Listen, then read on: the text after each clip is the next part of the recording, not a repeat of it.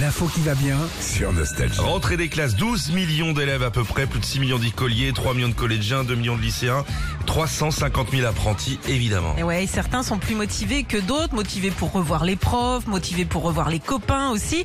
Et saviez-vous que nos enfants et nos ados grandissent plus vite en allant à l'école? Ah, Et ouais, d'après une récente étude américaine, les activités physiques et le travail du cerveau à l'école, au collège, au lycée font davantage grandir bah, que la glande ou euh, la plage l'été sur la serviette, tu vois. d'accord. Euh, Il y a du stress aussi à chaque rentrée. Tu es stressé toi pour la rentrée de tes filles, euh, Philippe, ou pas? Sincèrement, ça va, non Non, ça va Elle pleure plus, la petite, et puis la grande, elle me parle plus, de toute façon. Eh ben, tu sais quoi pourtant Ce sont les parents qui sont le plus tendus Ah. euh, le- au moment de la rentrée. 65% des parents précisément, alors que les enfants c'est moins de 20%. Eux ils y vont à la cool, hein. Bah, tranquille, ils vont pépère. voir les potes. Bah ils ouais, ouais.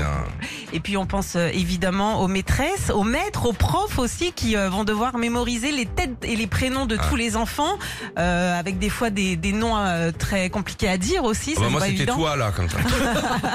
et toi, là Philippe Lado.